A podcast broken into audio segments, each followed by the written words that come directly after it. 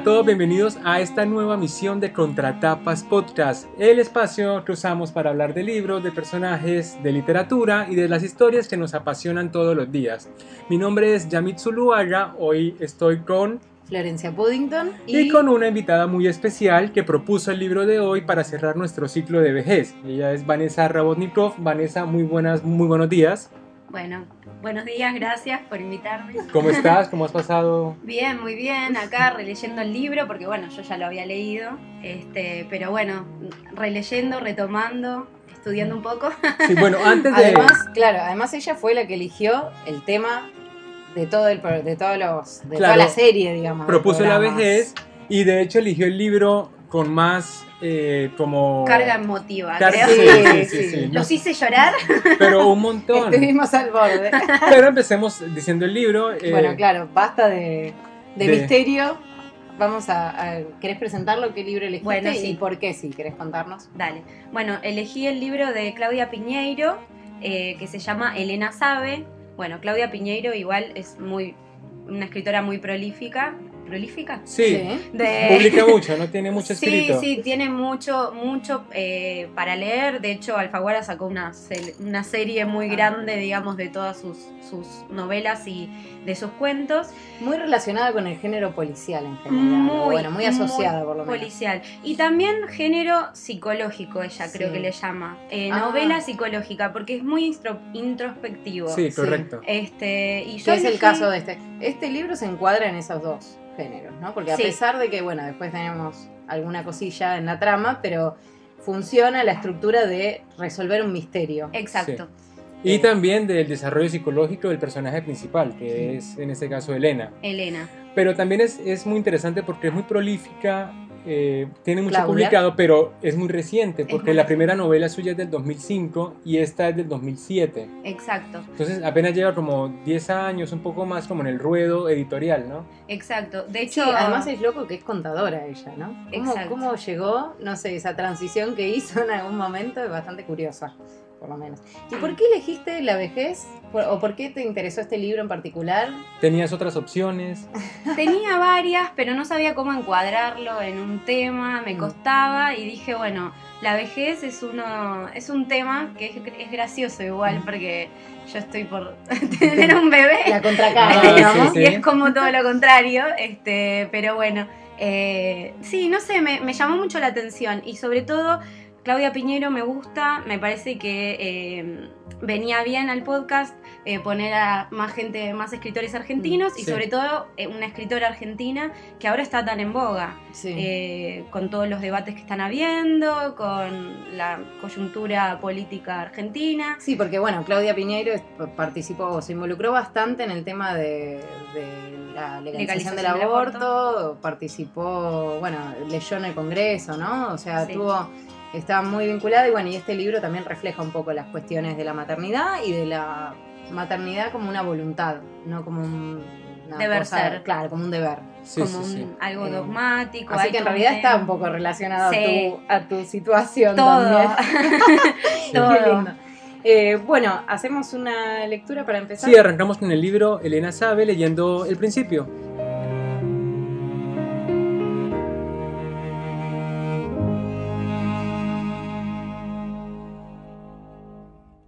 Se trata de levantar el pie derecho, apenas unos centímetros del suelo, moverlo en el aire hacia adelante, tanto como para que sobrepase al pie izquierdo, y a esa distancia, la que sea, mucha o poca, hacerlo bajar. Apenas de eso se trata, piensa Elena. Pero ella piensa, y aunque su cerebro ordena movimiento, el pie derecho no se mueve, no se eleva, no avanza en el aire, no vuelve a bajar, no se mueve, no se eleva, no avanza en el aire, no vuelve a bajar. Eso apenas. Pero no lo hace. Entonces Elena se sienta y espera, en la cocina de su casa. Tiene que tomar el tren que sale para la capital a las 10 de la mañana. El siguiente, el de las 11, ya no le sirve porque la pastilla la tomó a las 9. Entonces piensa, y sabe, que tiene que tomar el de las 10. poco después de que la medicación logre que su cuerpo cumpla con la orden de su cerebro. Pronto, el de las 11 no, porque entonces el efecto de la medicación habrá declinado hasta desaparecer y ella estará igual que ahora, pero sin esperanza de que la levadopa actúe. Levadopa. Se llama eso que tiene que circular por su cuerpo una vez disuelta la pastilla. Conoce el nombre desde hace un tiempo, levodopa. Así le dijeron. Y ella misma lo anotó en un papel porque sabía que no iba a entender la letra del médico. Que la levodopa circule por su cuerpo, sabe. Eso es lo que espera, sentada, en la cocina de su casa.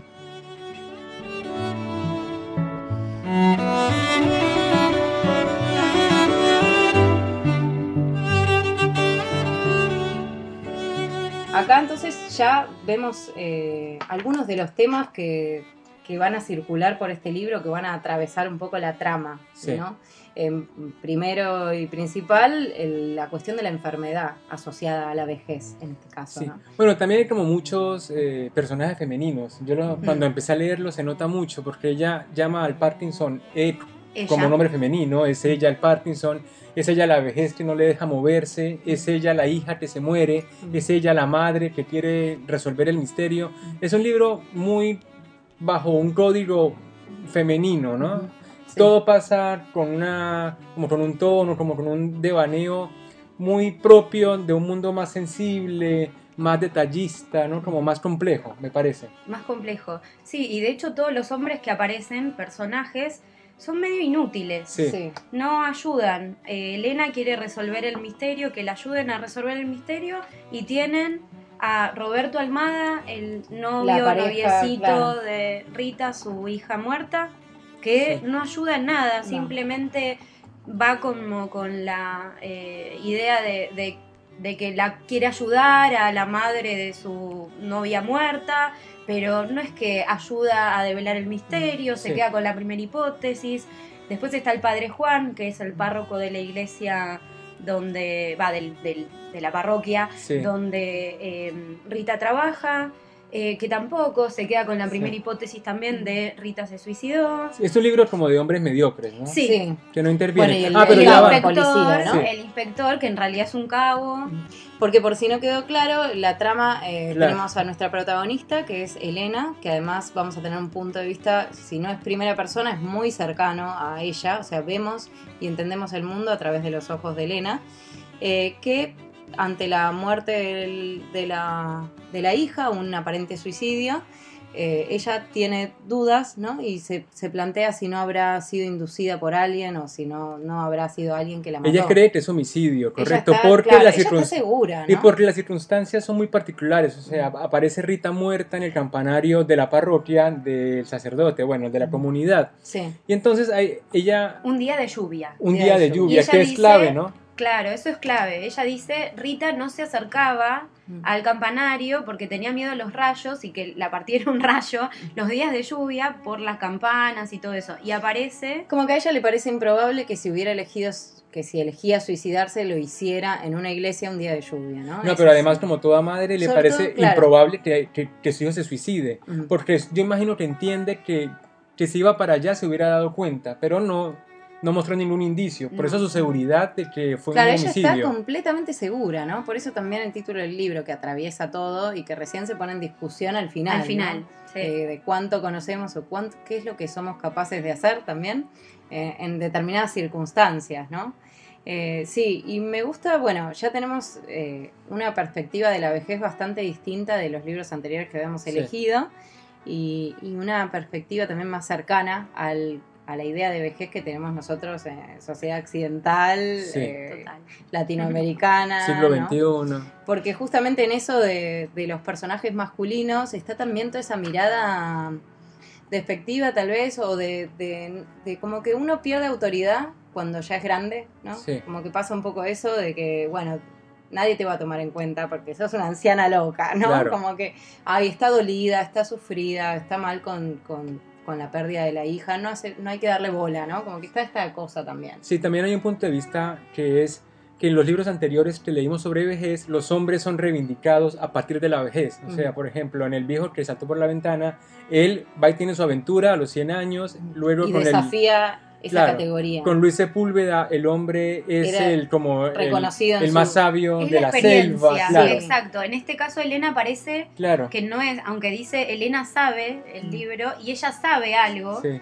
ella sabe y quiere ir en pos de ese saber, eh, en realidad no sé si No. sabe. Sí, Claro. sí. Pero Eh, además también se, o sea, se ubica desde otro punto por ser mujer, me parece, que hay como un velo que, que es muy notorio. No es porque la diferencie, pero una mujer, por ejemplo, en la vejez es- está como derrotada, está incapacitada, está nula, ¿no? Incluso, ah, incluso con la voluntad. Claro. Cosa que con los hombres no nos los, No. en los libros anteriores. Y eso es una mirada muy específica, ¿no? Como Sí. muy, muy como predispuesta, me parece. Claro. Sí. Puede- que puede Sí, ser. a mí también me parece que además es la enfermedad, ¿no? Y una enfermedad tan degenerativa Sí. como el Parkinson, en lo se, se hace mucho énfasis en, en el aspecto físico, ¿no? Y en que ella está como que babea, que...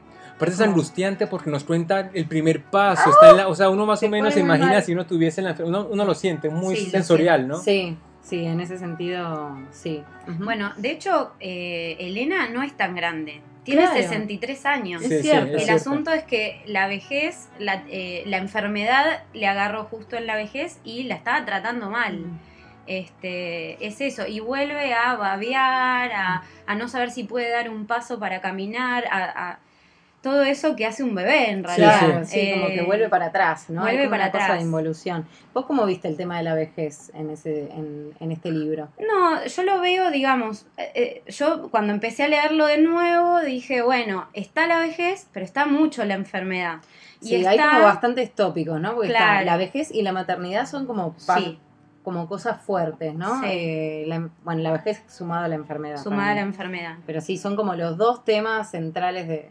¿No? Sí, y también hay como una crítica de esos viejitos que van al banco, por ejemplo, Ay, sí, a hacer la loca. cola antes Ay. de las 10 de la mañana porque tienen miedo de que la eh, De que jubilación Se, se, les... acabe sin, se pierde sin plata el a ver si banco. se queda Sí. claro. Ay, pero no, pero podemos hablar de esos cinco minutos. Me pone muy loca la gente que hace, porque además es como tan buchón, es obvio que fuiste a cobrar la, o sea, a la vuelta te van a robar, como que yo siempre nunca entendí Sí, esa- igual, ese sí, hábito. sí, sí, Bueno, también sí. es una costumbre, no sé, muy la- latinoamericana, ¿no? Ir a hacer fila al banco Ay, antes de sí. que abra para ser el primero, para desocupar- de- desocuparse más rápido. Sí, hay una cosa social también, porque después se conocen ya, bueno, ella los conoce y los quiere evitar, Ella pero quiere- por ejemplo la abuela de mi esposo va y ya con, se juntan en un burger hasta que abre el, el banco. Ah. Es que es una cuestión social de hacer algo. Es como, ese día tengo que ir al banco. Claro. Sí. Es como ponerse una actividad Sí. a alguien que ya está inactivo. Es la obligación como- convertida en rito, ¿no? Exacto. Porque también tiene su parte de entretenimiento, se chismea en la fila, Exacto. se Es Es que mira. bueno, yo me anoté tres eh, conceptos asociados a vejez que, que me pareció de esta novela. Uno es la enfermedad, obviamente, el deterioro físico que ella sufre mm, en carne propia. Y después, eh, la soledad es un elemento muy propio de, de la vejez, ¿no? Es, primero porque se va muriendo, tus amigos se van muriendo, pero además hay como un abandono, ¿no? Ella está sola y se repite todo el tiempo que no tiene parientes. Eh, Ahora encima la hija no está, pero medio que la hija era su conexión con el mundo, no tiene amigas, vecinas. Sí, no. Es eh, una persona muy huraña, muy, muy como distante, muy apartada Muy por la enfermedad, porque también, Sí. También en, en- en algún punto se hace evidente que ella se avergüenza de tener Parkinson. Que ella cuando empieza, no sé, en algún momento se empieza a poner una, una- Sí, un no tapado, como un poncho para que no sea notorio. Mm. Y luego cuando empieza ya a ser evidente, bueno, ya le pone la, la cara al asunto y sale poco. Sí, pero habla mucho de la mirada del otro, de, uh, Sí. me miró así, me vio hasta, pero porque es, es una cosa que no se puede ocultar, digamos. Tener Bueno, la cara toda deformada, los gestos deformados. Claro. ¿no? Es el cliché ese de no querer dar pena, ¿no? O Sí. lástima. Que Sí. se usa, bueno, en el cine, en la literatura, de una forma así muy abusiva también. Sí. Tal cual. Pero ahora yo quería pasar al tema de la relación con la hija. Porque Sí. yo como colombiano noto que es una cosa muy argentina. Como lo define, bueno, es obviamente que la escritura es argentina y lo, y lo, y lo pone así.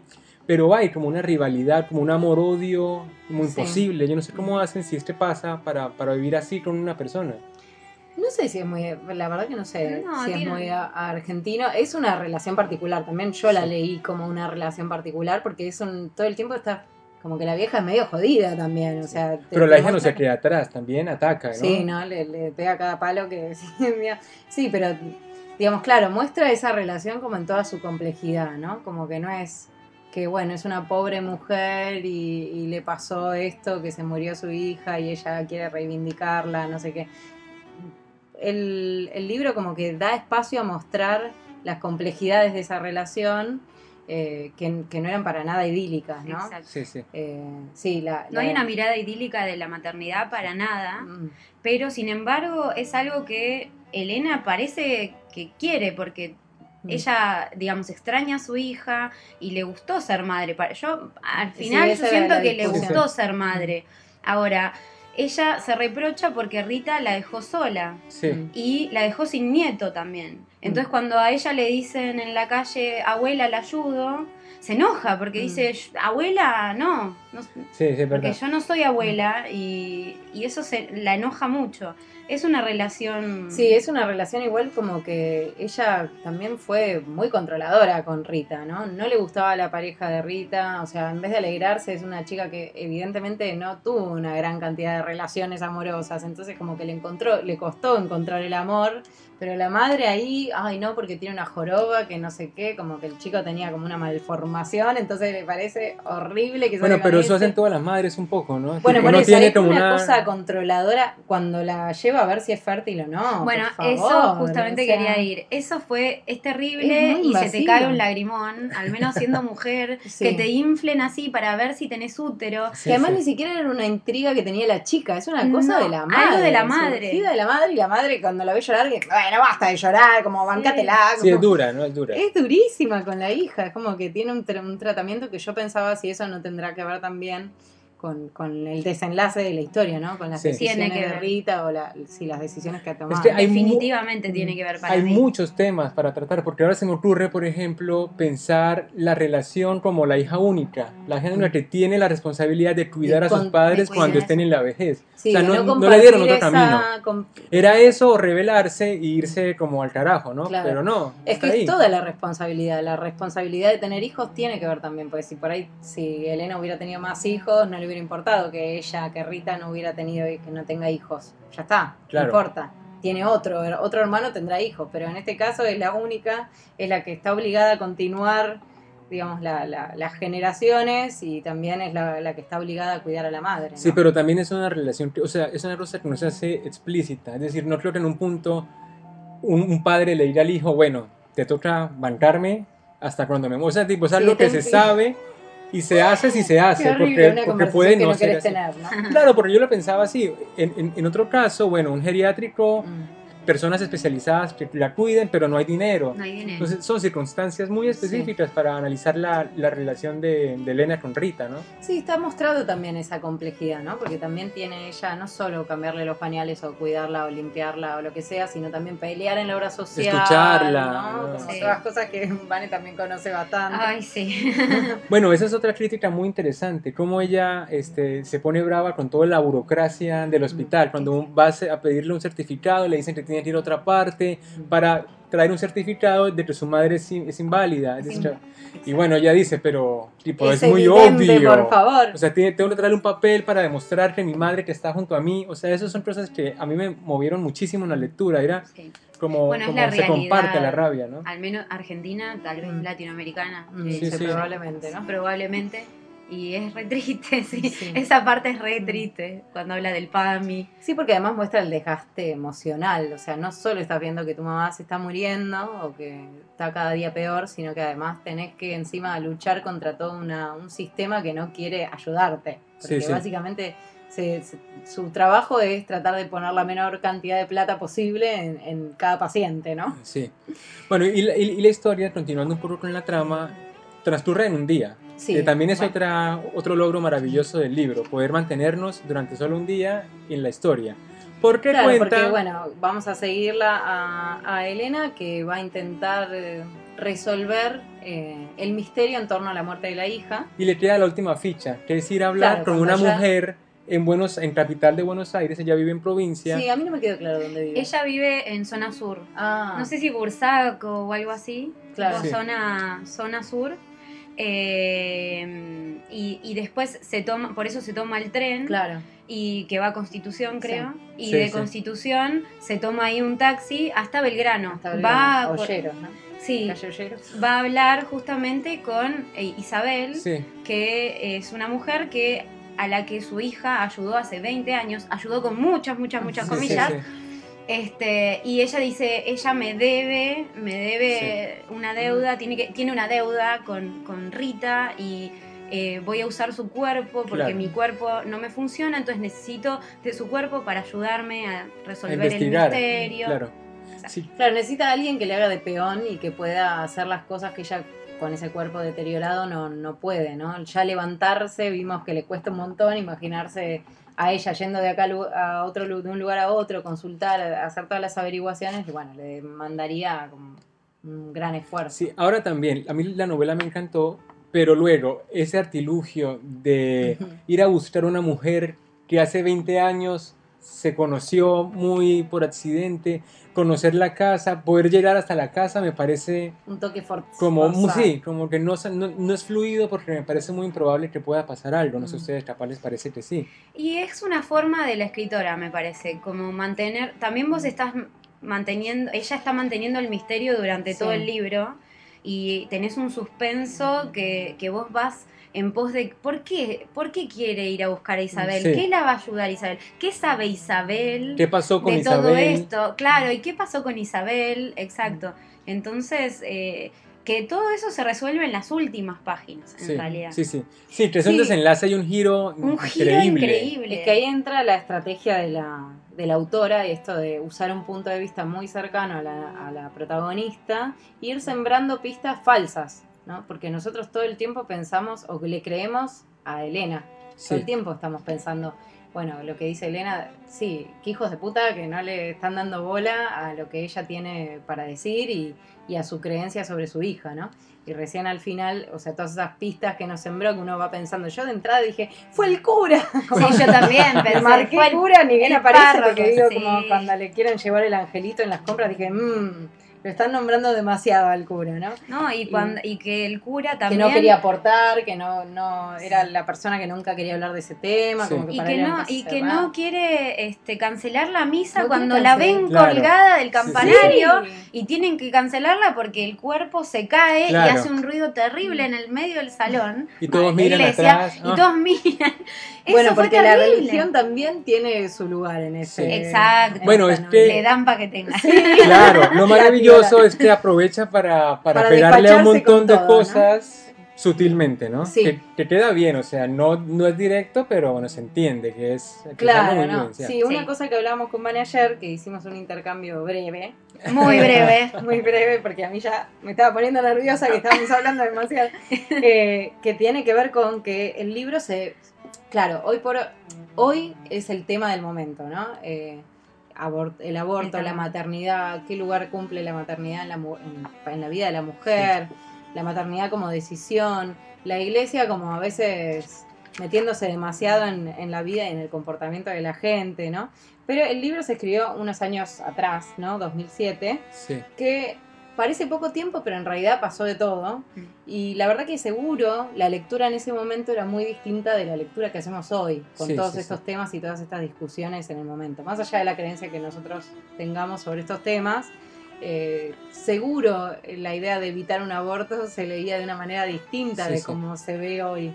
Bueno, Entonces, eso cosas como... como... tiene- no, pero debe tener que ver con, con cómo se tratan esos temas en este libro.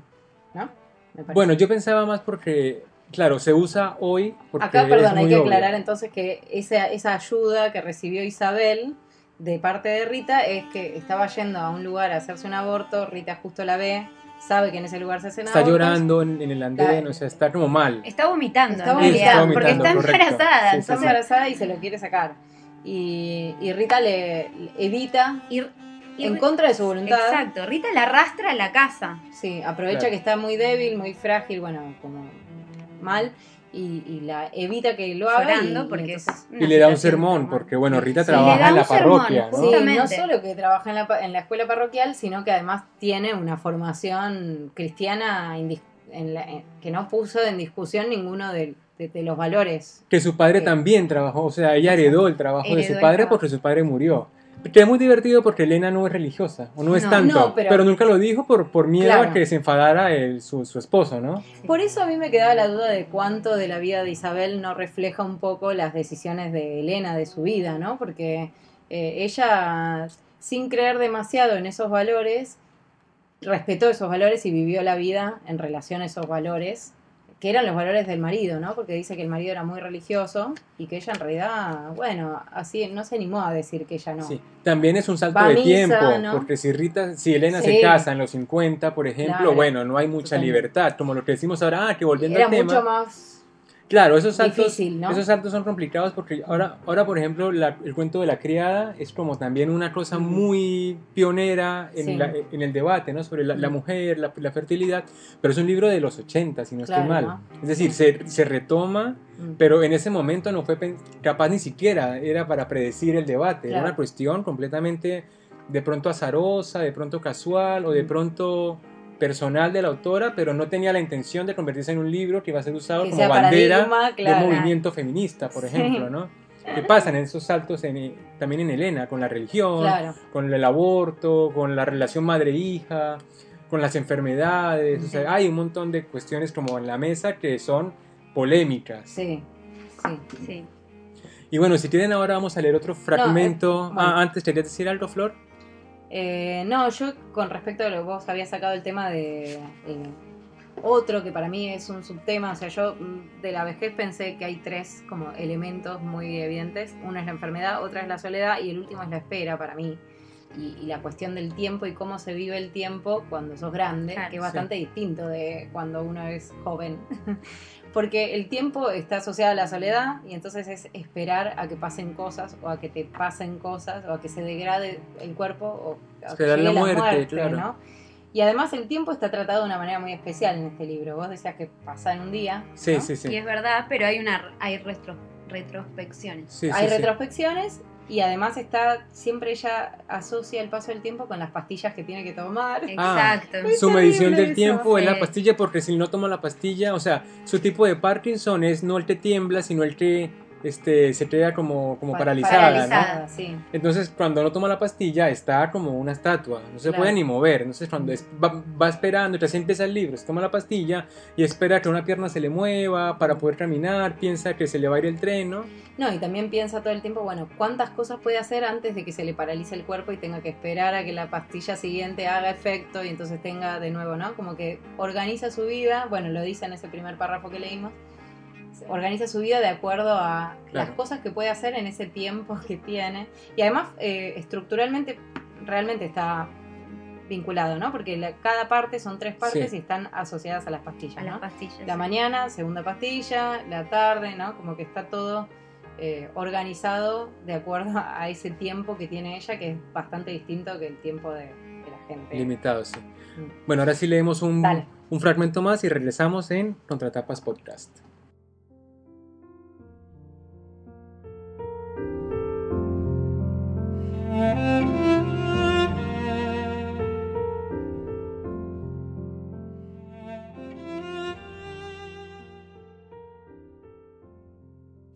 El tiempo de Elena no es como el tiempo de los trenes, que andan bajo tierra de una terminal a la otra.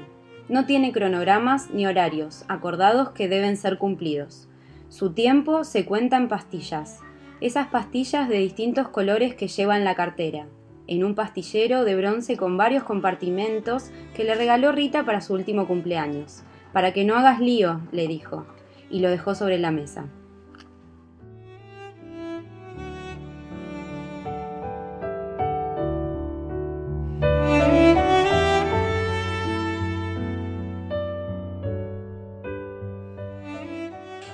Me gusta de la relación entre Elena y Rita, bueno, que se ve este maltrato que ya mencionábamos antes de Elena, pero también Rita no se queda atrás, ¿no? Con ese maltrato. Y le tiene muy poca paciencia. Yo creo que ahí hay múltiples interpretaciones. Para mí tiene que ver con que ella todavía no logra ver o no, no logra aceptar un poco el deterioro de la madre. Eh, Es difícil verla, o, o sea, es difícil hace- hacer el cambio de rol, ¿no? Del cuidado al cuidador. Sí. Eso me parece que es tensionante y ella no lo soporta. Y la violencia es, es, su forma de la relación. O sea, no es que, que se ataquen porque se sienten porque quieren herir al, al, otro, es porque así funcionan, porque nos cuentan también, por ejemplo, un viaje a Mar del Plata, que un poco se agarran a pelear cada tanto y cuando hace eso caminan una a dos metros de la otra y saben que están bravas, o sea, es una cosa habitual, ¿no? Sí. Es una, una, como una consecuencia de la relación que se que, que, arranca por la enfermedad o por la vejez. Ya no, conocemos claro, ya que así funciona desde hace así, mucho más. Claro, y ahora con la vejez igual ella tampoco no, no soporta que se la acentúa porque hay cosas más para hacer. Que no, que no camine lo suficientemente rápido, que no se pueda subir al, al, colectivo o al tren, que todo lo tiene que ayudar, que como que eh, vamos viendo que, que, Rita poca paciencia, ¿no? Como sí. que hay un ida y vuelta ahí. Poca paciencia, pero también es terrible. Es, es ver así el deterioro de tu madre y a la vez es, eh, bueno, justamente hacia el final de, del libro se habla de una charla con el médico en donde dicen que va a seguir empeorando. Y que además va a ser muy veloz. Y que va a ser muy veloz, el deterioro exacto, y eh, va a ser como un bebé. Y ahí sí. Rita estalla y dice, un bebé, sí, un bebé, no. Pero un bebé que no evoluciona. Un bebé que no... Un bebé que sí, porque un bebé crece un y aprende a caminar. Un bebé que babea, un bebé que tien, tenés que eh, higienizarlo a aprender, que aprenda a caminar. Que cada vez va a ser peor. Que cada vez va a ser peor, exacto. Sí, eso sí. es como, como la tapa, ¿no? Como la gota que rebosa como la trama un sí, poco y, sí. la, y, causa en Rita un, un choque colapso total. demasiado fuerte. Sí. Hay una descripción también un poco con, supongo yo, para la, con la intención de que entendamos a Rita. Eh, la descripción del deterioro de Elena es muy, eh, bueno, muy notorio, ¿no? sí, sí, como que eh, a calzón quitado, ¿no? Se le cae la baba, tiene olor a pis, no se puede levantar la bombacha, ¿no? No se Como puede levantar de la cama. No se puede levantar de la cama, eh, digamos, no, no nos ahorra detalle de, del deterioro de, de Elena, que encima cada vez es peor. Pero también es lindo que en la última conversación, cuando finalmente llega a la casa de Isabel y se encuentra y charla con ella, eh, que ella dice, yo sí quiero vivir, ¿no? Como Sí. a pesar de todo esto que me está pasando y a pesar de que ya sé que va a ser horrible y de que cada vez va a ser peor, yo todavía me, me quiero aferrar a la vida, todavía le encuentro cosas a, a la vida, todavía me gusta, tengo un gusto por vivir, o sea, como que Elena no se abandona tampoco, ¿no? Eh, Este es otro tipo de persona, porque uno, uno puede notar que, por ejemplo, las personas que se suicidan generalmente son depresivas, generalmente tienen una conducta muy, muy particular. muy Y negativa. otras sí, que, sí. pese a como Job, ¿no? Desde la Biblia, pese a todo lo que le pueda pasar, él sigue, él sigue luchando y sigue teniendo fe y tiene como ese, esa personalidad optimista Sí. que Rita no tiene No, y Rita que nunca tuvo y que la madre tampoco ayudó a, a- a A que que la formara que porque la- trae un novio y la madre medio lo por debajea, lo insulta. Sí, que nunca le ayuda a que sea feliz. También dice que no había gestos amorosos entre ellas, ¿no? Por eso Sí. yo siempre me pregunto, bueno, me pregunté varias veces durante la, la lectura si no era Elena la contracara de Isabel, ¿no? Como que realmente una maternidad que no fue elegida eh, en el sentido de desearla, de proyectarla en tu vida y de hacerle un espacio en tu vida para que surja, sino como algo que te ocurre porque el mandato digamos, social de, de que, bueno, te casás y tenés hijos y, y- realmente no había gestos amorosos entre ellas, que no quiere decir que después no se quisieran, pero yo siempre me pregunté como varias veces, sobre todo cuando habla Isabel y cuenta su experiencia, si no era como un poco la contracara de lo que le pasó a Elena. Pero también este, la construcción del personaje es extraño porque uno se empatiza con Elena por su sufrimiento y por su lucha, ¿no? Por descubrir el suicidio Sí. o la muerte de su hija. Pero si no tuviera Parkinson, por ejemplo, se hubieran sentido atraídas o, eh, o hubieran tenido empatía por Elena o por Rita. No sé, es que claro, son personajes que los mat lo Son como matar antihéroes, pero Son- uno, son pero uno los quiere. sí, uno porque está muerta, o sea, uno no puede sentir nada malo por una persona Rita que la se querés matar, es como Es que tiene que ver con, con la mirada esta de, de la, de la escritora, que es una mirada Mm. feminista, en donde la maternidad se elige. Y esa maternidad tampoco es idílica, esto de el amor de una madre al Mm. hijo. Sí, sí. Que Sí. esos, esos discursos di- eh, circularon mucho en Mm. los últimos este, debates. toda la vida, claro. Aparte la legalización del aborto. Aparte es como normativo, ¿no? una madre debe ser Debe- esto y esto y Debe esto. ser, exacto. Es que tiene que ver con un poco el tema de la mirada, y, no mirada idílica de, la maternidad. Esto de, em, bueno, Rita ayuda con... En realidad poner en discusión eh, el deber, el ser, deber madre, ser madre, que está también atravesado y que me parece lo novedoso en esta novela, sobre todo teniendo en cuenta que no, se escribió ahora, porque si fuera escrito ahora, tampoco tiene tanto valor. Tiene el valor de que el mensaje está bueno, pero, pero sentís como que. No, pero no importa que aprovechar el momento. No importa que no sea escrito ahora porque. Para mí sí. No, porque, porque, porque yo concibo a la autora como una militante feminista y eso se forma de, muchos años. se entonces ya tenía esa mirada y, y, es escritora, es investigadora, entonces ya tuvo mucho, mucho material, mucha información antes del 2007 o antes de la explosión que hubo ahora con el tema feminista. Bueno, de hecho ella estuvo escuchando una charla que dio en el Senado con, por la legalización del aborto a favor de la legalización del aborto y lo que decía era que justamente los escritores que tenían, eh, lo que tenían era esto de poder ver, eh, poder hablar desde distintas perspectivas. Uno acá en Elena sabe hablan justamente de muchas mm. perspectivas, de, de, dos perspectivas distintas. La perspectiva en donde eh, no quiero pasar mamá por la vereda de eh, baldosas eh, en ajedrez, era medio como una cosa así, un damero porque esa señora es abortera y ella le dice partera, no, abortera. Mm, Hay toda una situación de, de eso. Sí, está la cuestión de ponerse en el lugar del otro, de no sabes lo que puedes llegar a ser eh, si, las si las circunstancias te llevan a eso. Te llevan a eso. Y justamente con Isabel vemos que, bueno, spoiler alert, no, eh, Isabel no quiere ser, no quería ser madre, por eso Isabel decidió ir a abortar y la agarró justo Rita y la atajó. Este, y en el medio aparece este misterio, digamos, en la trama, digamos, después de 20 años, aparece en la trama una chica que se mata o, o la matan, pero bueno, el tema del suicidio queda más claro hacia el final, en donde justamente eh, ella ve que la perspectiva que tiene su madre, eh, respecto de, la enfermedad no es buena, no es positiva y va a empeorar, se va a volver la madre de su madre y ella no quiere ser madre, quiere abortar a su madre y como no puede abortar a su madre porque su madre quiere vivir, y bueno, toma una decisión. También es cierto que, que hay como un espaldarazo a, a, lo católico, ¿no? a lo religioso, porque, porque ella no solamente decide hacer el único acto que no es perdonado por los católicos, que es quitarse la, la vida, sino que lo hace para no ser, para no seguir sufriendo, para no seguir siendo como el buen samaritano que, que cuida, que protege, que sigue con su, como con su rol de, de bondadoso, ¿no? De bondadosa. sí, exacto, esa piedad, eso de... Porque ella no solamente renuncia a su madre cuando se suicida, renuncia también a su religión, porque claramente se lo prohíben. Claro, claro. Y eso, Es, eso es un vuelco, o sea, es como que llega a una, una calle sin salida. El mensaje es que si te suicidas no vas al no vas al paraíso, no vas al cielo. Claro, o sea, estás diciendo que no quieres ir, ¿no? Como a ese lugar. Que la prueba que Dios te puso te superó, ¿no? Bueno, también. Es un poco también eso, porque y es ella pensó, una bueno, decisión por fin eh, no de acuerdo a los mandatos. A los dogmas, claro. Es una decisión de ella. A los mandatos yo diría sociales y religiosos y también sociales. Sí.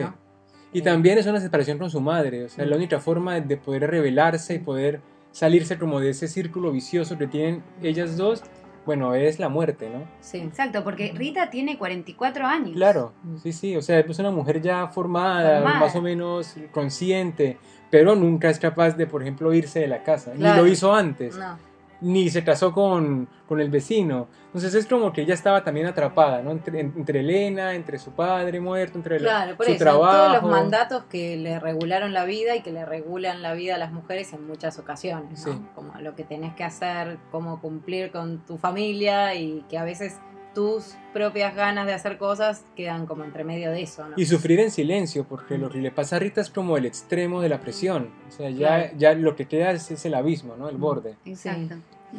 Bueno, así que, no sé. Eh, bueno, yo quería también hablar sobre, ah. sobre el sexo en la vejez. Que, tiene que ver con eso, justamente, que decía Flor. Y, y, voy a leer un, un apartado y a partir de ahí podemos discutir. Dice el libro.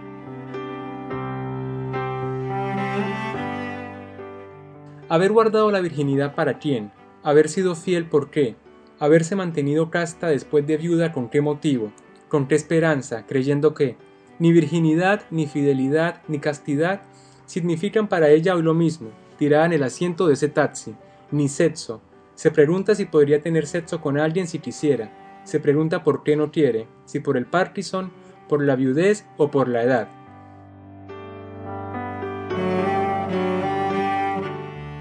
Se pone también ese, este elemento en juego, ¿no? Sí, aparece ahí también la enfermedad, el cuerpo, ¿no?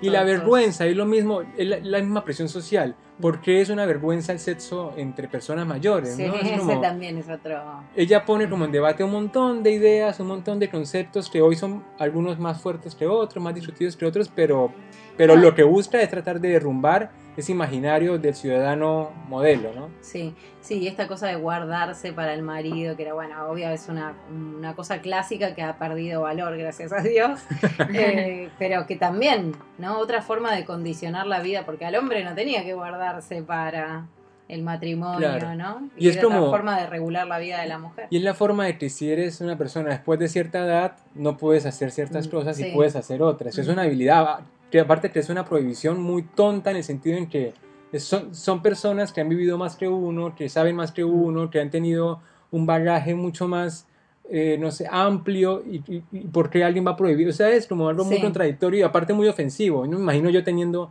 70 años o 80 que alguien me prohíba eso. Es como, claro. es como si es para matar a alguien. Está la mirada, la mirada joven sobre el viejo, que además es una mirada un poco pedante, porque querido, a vos también te va a tocar. O sea, nos va a tocar a todos. Pero como los jóvenes se creen invencibles e inmortales, pues nunca se piensa desde ahí esos problemas. Que me parece muy válido el debate, muy válido ponerlo de esa forma en la novela, ¿no? Claro, sí, por eso, como decíamos antes, es como como aparece toda la desautorización que hay sobre la gente mayor, digamos, ¿no? Como que claro. Eh, por, perdés la posibilidad de opinar o de que tu, tu opinión sea valiosa o tenga peso, ¿no?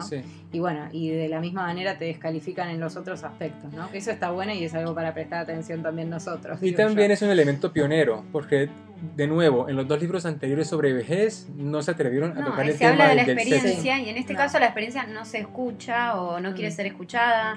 O este inspector que en realidad lo ascienden a inspector. Aparte de Avellaneda, sí, apellido más argentino. que lo ascienden, en realidad en un cabo que lo ascienden ficcionalmente para que justamente como castigo para atenderla a ella y hacer citas en el parque porque ya no tenía sentido hacerlo en la comisaría. De un caso ya cerrado, titulado como suicidio.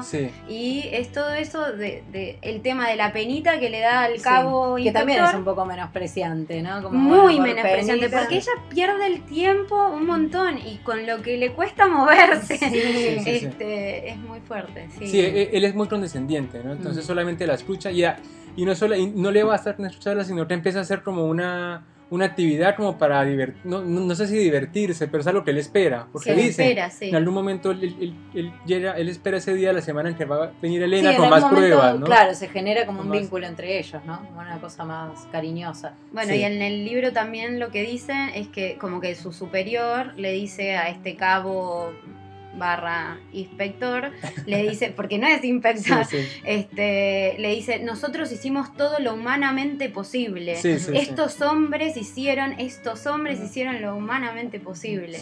Y que todavía es un ah. gesto de caridad de tenderle la oreja, porque en realidad lo único que hace es posarse ahí y escuchar hasta que la vieja se canse de hablar. y da gracias, vieja. sí, pobre. Pobre, pobre Elena. Y bueno, Elena sabe, le gustó la novela, ¿Qué no les gustó? ¿La recomiendan, por ejemplo? ¿Va? Eh, a mí me gustó, me gustó la novela, me parece, bueno, que funciona muy bien, te mantiene atrapado, te mantiene ahí, estás desesperado por, llegar al desenlace. Aparte no tiene esperanza, no tiene, o sea, uno, uno, tiene esperanza de que Elena resuelva el ah, misterio ah, y, salga con la suya, ¿no? Sí, es que, ahí están las pistas falsas que nos fue dejando la narradora. Porque eso es y un giro inesperado al Al final. Al final que siempre funciona, que ahí está el apego de esta autora por el policial que siempre te genera eso, ¿no? Ya va, que antes es muy divertido porque cuando uno entiende que una novela es policial, uno ya empieza a leerla con sospecha, ¿no? Uno Sí. sospecha de todo, Sí, este personaje que será claro. culpable, cuál, entonces esas son- Está es, buscando los actores. es lo que posibles. tiene ese tipo de novelas, cuando uno lo sabe de antemano. Pero yo, yo entré a, la- a- esta novela sin saberlo y bueno, me fue todo sorprendiendo, no tenía... Claro. Yo tampoco lo sabía Ah. igual, pero eh, esta autora habla mucho desde el policial. Sí. Eh, tiene Betty Boo, tiene La vida de los jueves. sí. Y la de los hombres también. Eh, Ah, bueno, la vida, la vida de los ¿Tuya? jueves, ¿no? Ah, era la vida de los jueves. La vida de los La de jueves, los sí. hombres, la de la película de Charlie. Esa fue Sí. su primera novela, La vida de los jueves, por el que ganó el premio Clarín de novela. Clarín, exacto. Sí, sí, sí. Sí. Este, tiene como... un- Sí, le gusta ese género. se- Y está bueno porque no hay tampoco tantos autores que hagan policial en Argentina. Y menos Bueno, no sé. mujeres. Sí, Aparte es menos una mujeres. entrada sutil al género, no es una Mm. cosa directa, no Exacto. toma al- al- a, a la Sí, detective, también, sino claro. a, a detective amateur, ¿no? Bueno, como pasa en esta, ¿no? Que uno entra pensando que es policial y después, bueno, se, se pone un poco, se puede, el género está ahí caminando por la cornisa, ¿no? Sí, sí, sí. O sea, la estructura es, bueno, hay que ver quién fue el asesino, si lo hubo realmente, ¿no? Y es lindo eh, para destacar, bueno, yo lo recomiendo, por eso se los recomendé. Sí, Este, es lindo para destacar la narración, la forma de narrar que tiene, que es muy parecida a, a la, a- al ritmo, el ritmo de la lectura es el mismo que el de Elena, que Sí. es como trabado, pausado, eh, frases cortas, pero o con muchas pausas, con muchas comas. De repente te tira un párrafo larguísimo, Sí. pero con mucha coma, mucho, sí, mucha interrupción. mucho corte, ¿no? Y en Exacto. relación al estilo también está la cuestión de que hay conversaciones enteras sin guiones, sin separarlas, ¿no? Y que tiene que ver con ese Sí. fluir de la conciencia de la vida de Elena, ¿no? Sí. Porque eh, este narrador no es primera persona, que está siguiendo la conciencia de Elena y entonces ella recuerda una conversación, ella recuerda, ¿no? Entonces eso está intercalado en sus movimientos, sus dolores, sus, ¿no? Su Y presente. todo atravesado así, ¿no? Como si fuera verdaderamente como un fluir de conciencia más o menos dirigido. Sí, sí. Me pareció a mí, está bueno, eh, le, da, le da fluidez además al texto. porque novela nunca- nunca. Sí, No tal es cual. Y bueno, a mí me gustó, yo lo recomiendo, la verdad es un texto maravilloso. Eh, uno abre preguntas el texto para pensar en la vida real en muchas cosas que están pasando. Entonces, eso es como una- un valor de la novela, ¿no? Que Sí. tiene una, eh, como una sincronía con la sociedad maravillosa. Y bueno, a todos recomiendo. No, no- no es tan larga, tendrá ciento, ciento sus ediciones tienen cuántas? Sí, 150. Sí. Sí, y 150 la mía es un páginas. poco más poqueta, así que 190. 170. 190, así que bueno, lean la novela. No, y se lee muy rápido. Se lee muy rápido, sí. Esperamos luego sus comentarios por nuestras redes sociales. Muchas gracias por Ya gente escucharnos. dijo ¿eh? que era la mejor de Claudia en nuestro... Ah, sí. Claudia, yo como si fuéramos íntimos. Claudia. A lo mejor este, la invitamos a una entrevista para que nos hable de su libro. Clau. Sí. Y bueno, muchas gracias a todos por escucharnos. Eh, hasta acá llega el final de nuestro capítulo, de, de nuestro capítulo de nuestro ciclo dedicado a la vejez. Eh, nos pueden seguir por Instagram, arroba contratapas podcast, en Facebook Contratapas Podcast o entrar a nuestra página web www.contratapas.com. Eso es todo por hoy. Nos vemos en el próximo capítulo. No les adelantamos nada para que sea sorpresa. Chao, chao.